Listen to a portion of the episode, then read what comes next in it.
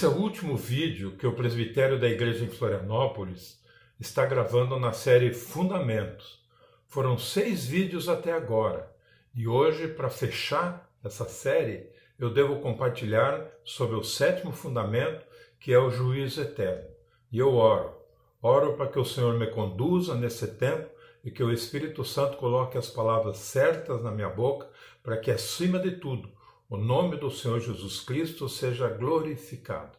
Amém. Aleluia.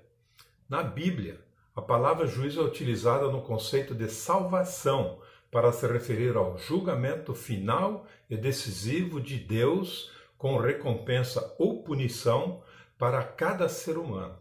O juízo eterno, portanto, é o julgamento e sentença de Deus desde a eternidade contra todo o pecado, a injustiça e a iniquidade de Satanás, de anjos e de homens. Vejam bem, esse julgamento já está acontecendo desde antes da fundação do mundo. E a sentença só será conhecida quando Jesus Cristo voltar e será definitiva. Não haverá nenhuma possibilidade de apelação. Nós os discípulos de Jesus, precisamos ter a compreensão espiritual de que Deus é amor, mas o seu amor é com retidão e com justiça. Portanto, o discípulo do Senhor Jesus deve viver com temor e santo tremor diante de Deus e dos homens. É o que a palavra de Deus chama de viver de modo digno do Evangelho de Cristo, conforme Paulo escreveu aos Filipenses, no capítulo 1, versículo 17. Ou ainda, de modo digno do Senhor, como está em Colossenses capítulo 1, versículo 10. Portanto, essa é a dica: viver como o Senhor quer que vivamos, fazendo o que agrada a Ele e frutificando em boas obras. A pergunta que podemos fazer é: o juízo eterno ele é realmente necessário? A palavra cita algumas razões para o juízo de Deus vir sobre as suas criaturas, inclusive sobre os homens. Acompanhe comigo esses textos da palavra de Deus. O primeiro está no Evangelho de João, capítulo 3, versículo 19. A luz veio ao mundo, mas os homens amaram mais as trevas do que a luz, porque as suas obras eram más. Portanto, amados, o juízo eterno é necessário por causa das obras más dos homens. O segundo motivo está na, também no Evangelho de João, no mesmo capítulo, no versículo anterior, 18. Diz: Quem nele crê não é condenado, mas o que não crê já está condenado, porque não crê no nome do unigênito Filho de Deus. O juiz eterno, portanto, é necessário também por causa da incredulidade dos homens. E o terceiro motivo está lá na primeira carta de Pedro, no capítulo 4, versículo 17.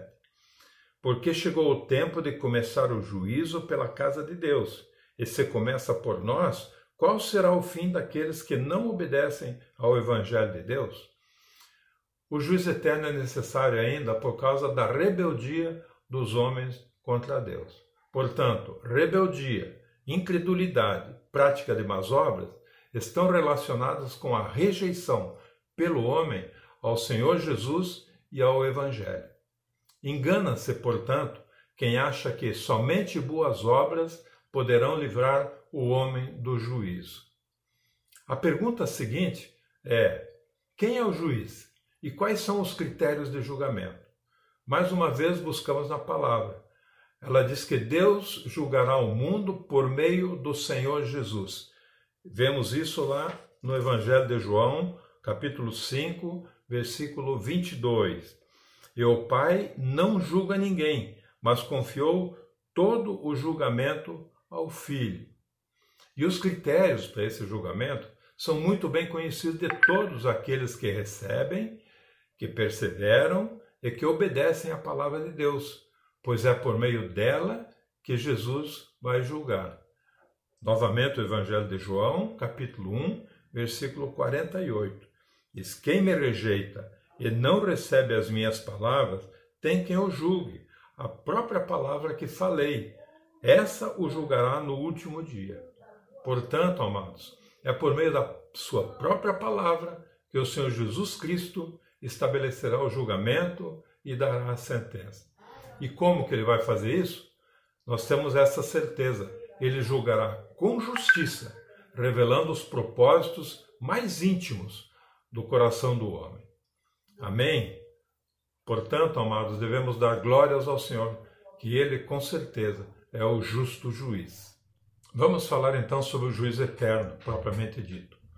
Primeiramente, nós temos que considerar o juízo como um princípio divino e como ele já se manifestou num juízo passado, como ele está se manifestando num juízo presente e como ele se manifestará no juízo futuro. O primeiro juízo, que é o juízo passado, já foi realizado através da obra de Jesus na cruz Deus não mudou as regras para nos tirar da morte, nem qualquer punição pelo pecado e rebeldia dos homens. Ele foi totalmente justo e aplicou a pena sobre a qual havia alertado Adão e Eva lá no jardim do Éden, quando ele disse: No dia em que dela comerdes, certamente morrereis, conforme está lá no capítulo 2 de Gênesis, versículo 17. Na cruz, tanto o homem como Satanás receberam o justo castigo de Deus. O que foi julgado na cruz e qual foi a sentença? Primeiro, na cruz foram julgados os atos pecaminosos dos homens. Nossos pecados foram julgados, nós fomos condenados e fomos considerados dignos de morte. Mas Jesus morreu em nosso lugar, recebendo a punição que merecíamos tendo nos livrado da condenação. Isso nós vemos lá no livro de Gálatas, na carta de Gálatas, capítulo 3, versículo 13. Cristo nos resgatou da maldição da lei, fazendo-se Ele próprio maldição em nosso lugar. Por isso, estamos livres da condenação, uh, da condenação uh, do pecado. Uh, também foi julgada a natureza pecaminosa do homem. Na cruz, Cristo condenou a nossa velha natureza. Éramos escravos do pecado. Essa nossa velha natureza adâmica foi crucificada com Cristo e o poder do pecado foi desfeito na cruz. Assim podemos afirmar, como Paulo escreveu à igreja da Galácia, está lá na carta aos Gálatas, no capítulo 2, versículo 20. Já estou crucificado com Cristo, e vivo não mais eu, mas Cristo vive em mim. E a vida que agora vivo na carne, vivo-a na fé do Filho de Deus, a qual, o qual me amou e se entregou a si mesmo por mim. Também foram julgados o diabo e seus demônios. Eles não escaparam desse julgamento. Eles também foram julgados e foram derrotados a autoridade do diabo foi, dele, é, foi anulada. Em Hebreus 2,14 diz: Jesus igualmente participou dessas coisas para que, por sua morte, destruísse aquele que tem o poder da morte, a saber, o diabo. Na cruz, Cristo marcou a derrota do diabo e de todas as suas pretensões. 1 João 3,8 fala: Porque o diabo peca desde o princípio. Para isso, o Filho de Deus se manifestou, para destruir as obras do diabo. Por fim, o diabo será lançado no lago de fogo, consumando a sentença divina contra ele. Amém? Glória a Deus, ao Senhor Jesus Cristo, que pelo seu sacrifício na cruz nos livrou do pecado e da morte. O segundo juízo, que é o juízo presente, é o que está sendo julgado nesse, nesse tempo, no nosso tempo, no nosso dia a dia. Expressa a ideia de que o juízo de Deus é um princípio que se aplica a tudo o que se opõe à vontade e santidade de Deus. No caso dos discípulos de Cristo, essa ação de Deus é feita com amor, como disciplina do Pai amoroso a seus filhos, para correção e salvação. Hebreus 12, 5, 7 fala: E já vos esquecestes da exortação que vos admoesta, como a filhos, filho meu, não desprezes a correção do Senhor, nem te desanimes, quando por ele és repreendido. Pois o Senhor corrige ao que ama, é açoita a todo o que recebe por filho. É para a disciplina que sofreis. Deus os trata como a filhos, pois qual é o filho a quem o pai não corrija? Nesse julgamento, a obediência à palavra de Deus exerce fundamental importância. Esse é com certeza o juízo mais importante para nós. Ele influencia diretamente na sentença do juízo futuro. E é por isso que o Senhor nos acompanha, nos corrige e nos transforma para sermos semelhantes a Jesus. Precisamos, nesse tempo, andar em obediência, em submissão e em absoluta dependência do Senhor. O terceiro juízo, o juízo futuro, é o que ainda vai ser julgado. Quando falamos em juízo futuro, não estamos nos referindo a um julgamento que possa trazer novidade acerca do destino eterno de cada pessoa. Aqueles que em vida creram na obra redentora de Jesus Cristo já passaram da morte para a vida. Os demais já estão condenados.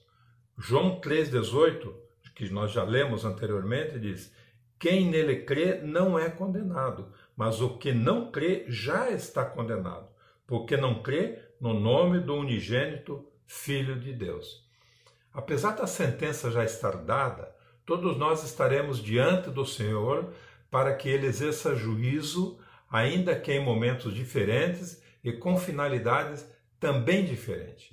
A palavra nem sempre apresenta detalhes desses acontecimentos futuros, porém ela nos dá a informação essencial para sabermos o que nos espera, para que assim possamos estar preparados para viver hoje de modo digno do Evangelho. O juízo futuro, portanto, abrangerá o julgamento das obras dos discípulos, que é o tribunal de Cristo, o julgamento do diabo e dos seus anjos, e o julgamento dos incrédulos, que é o grande trono branco. O tribunal de Cristo, que é o julgamento das obras dos discípulos. Uh, ah, 2 Coríntios 5,10 Porque é necessário que todos nós compareçamos diante do tribunal de Cristo, para que cada um receba segundo o bem ou mal que tiver feito por meio do corpo os pecados já foram perdoados, mas todas as obras precisam ser julgadas, e o serão nesse momento, que é o tribunal de Cristo. Será julgado o que o discípulo fez com a sua vida e com os dons que Deus lhe deu para servir. Por isso, quando levamos a sério a palavra de Deus, negamos as nossas inclinações carnais e deixamos que a vida de Cristo se manifeste, o Senhor é glorificado recebe os frutos do nosso sacrifício, renova as nossas esperanças e nos enche de alegria. A Bíblia fala de várias coroas ou galardões que estão reservados para os filhos de Deus e é nesse tribunal que vamos receber. O segundo julgamento é do diabo e dos anjos, eh, os santos, juntamente com Cristo, irão julgar os anjos principados e potestados que servem a Satanás. Eles já foram julgados na cruz e agora serão condenados ao lago do fogo e enxofre, que é o inferno.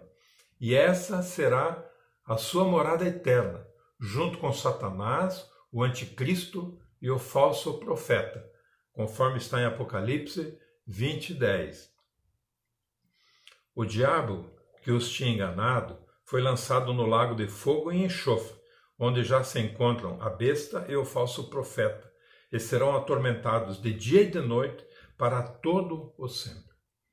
E finalmente, o grande trono branco.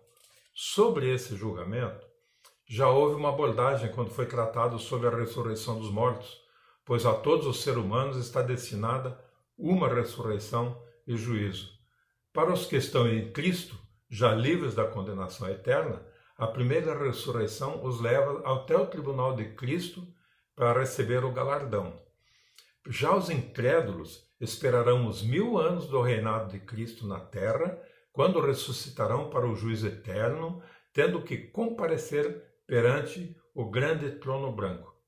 Aqui, No grande trono branco estão incluídos todos os incrédulos que não têm uma vida com Deus e estão espiritualmente mortos. As bases do julgamento serão as suas obras sem fé, motivo porque os seus nomes não estão incluídos no livro da vida. A sentença é que todos eles serão lançados no lago de fogo e enxofre, que é a segunda morte. Amém? Toda glória àquele que é justo juiz. Não esqueça, estamos passando pelo juízo presente e precisamos ter consciência dessa verdade que é absoluta. Jesus é o novo, vivo e único caminho de acesso a Deus. Deus abençoe vocês.